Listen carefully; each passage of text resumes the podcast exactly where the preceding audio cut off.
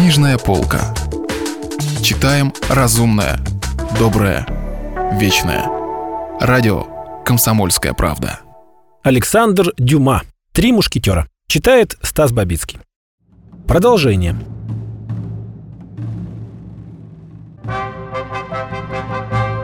Часть 26. Теперь наступил черед Атоса, Портоса и Арамиса ходить в караул вместе с Д'Артаньяном, когда тот бывал на посту. Таким образом, рота господина Дезесара в тот день, когда в нее вступил Д'Артаньян, приняла в свои ряды не одного, а четырех человек. Тем временем 40 пистолям короля Людовика XIII, как и всему на белом свете, имеющему начало, пришел конец. И с этой поры для четырех товарищей наступили трудные дни. Вначале Атос содержал всю компанию на свои средства, затем его сменил Портос, и благодаря одному из его исчезновений, к которым все уже привыкли, он еще недели две мог удовлетворять все их насущные потребности. Пришел, наконец, черед и Арамиса, которому, по его словам, удалось продажей своих богословских книг выручить несколько пистолей. Конце концов, когда стало ясно, что скоро почувствуется уже недостаток и в самом необходимом, мушкетеры с трудом наскребли еще 8 или 10 пистолей, с которыми Портос отправился играть. Но ему в этот день не везло. Он спустил все и проиграл еще 25 пистолей на честное слово – вот тогда стесненные обстоятельства превратились в настоящую нужду. Можно было встретить изголодавшихся мушкетеров, которые в сопровождении слуг рыскали по улицам и кардигардиям, в надежде, что кто-нибудь из друзей угостит их обедом.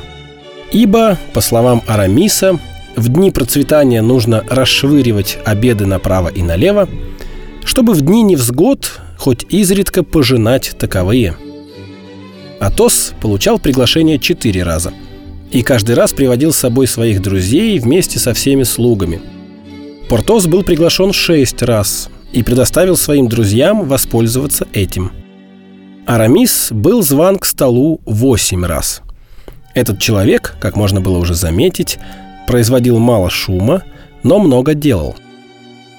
Что же касается Д'Артаньяна, у которого еще совсем не было знакомых в столице, Ему удалось только однажды позавтракать шоколадом у священника, родом из Гаскони, и один раз получить приглашение на обед к гвардейскому корнету.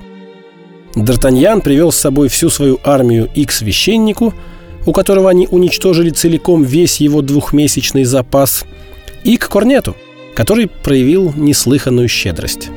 Но, как говаривал Планше, сколько не съел, все равно поел только раз – Д'Артаньян был смущен тем, что добыл только полтора обеда. Завтрак у священника мог сойти разве что за полуобед.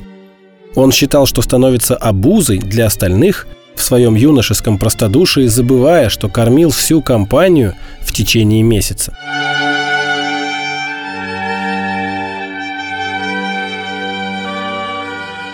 Его озабоченный ум деятельно заработал. Гасконец пришел к заключению, что союз четырех молодых, смелых, предприимчивых и решительных людей должен был ставить себе иную цель, кроме прогулок в полупьяном виде, занятий фехтованием и более или менее остроумных проделок. И в самом деле, четверо таких людей, как они, четверо людей, готовых друг для друга пожертвовать всем, от кошелька до жизни, всегда поддерживающих друг друга, никогда не отступающих – выполняющих вместе или порознь любое решение, принятое совместно. Четыре кулака, угрожающие вместе или порознь любому врагу, неизбежно должны были открыто или тайно, прямым или окольным путем, хитростью или силой, но пробить себе дорогу к намеченной цели. Удивляло Д'Артаньяна только то, что друзья его не додумались до этого давным-давно. Он размышлял об этом, и даже весьма основательно, ломая голову в поисках путей, по которым должна была быть направлена эта необыкновенная, четырежды увеличенная сила, с помощью которой, он в этом не сомневался, можно было, словно опираясь на рычаг Архимеда, перевернуть мир. В эту минуту вдруг послышался осторожный стук в дверь. Д'Артаньян разбудил планше и приказал ему отпереть. Пусть читатель из этих слов разбудил планше. Не делает заключения, что уже наступила ночь или еще не занялся день. Ничего подобного. Только что пробило 4 часа. Два часа назад Планше пришел к своему господину с просьбой дать ему пообедать. И Гасконец ответил ему пословицей «Кто спит, тот обедает».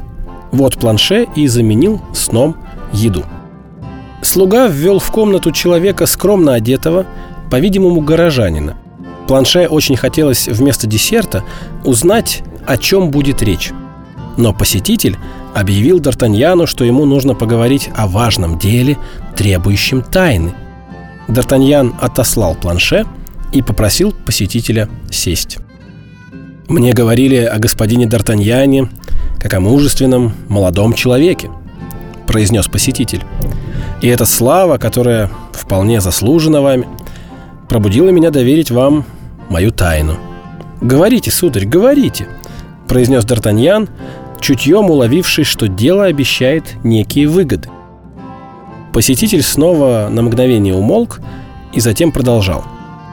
«Жена моя служит костеляншей у королевы, сударь. Женщина она красивая и умная. Меня женили на ней вот уже года три назад.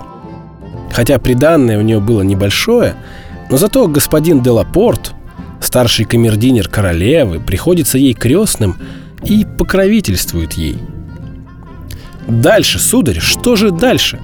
«А дальше, — сказал посетитель, — дальше то, что мою жену похитили вчера утром, когда она выходила из бельевой».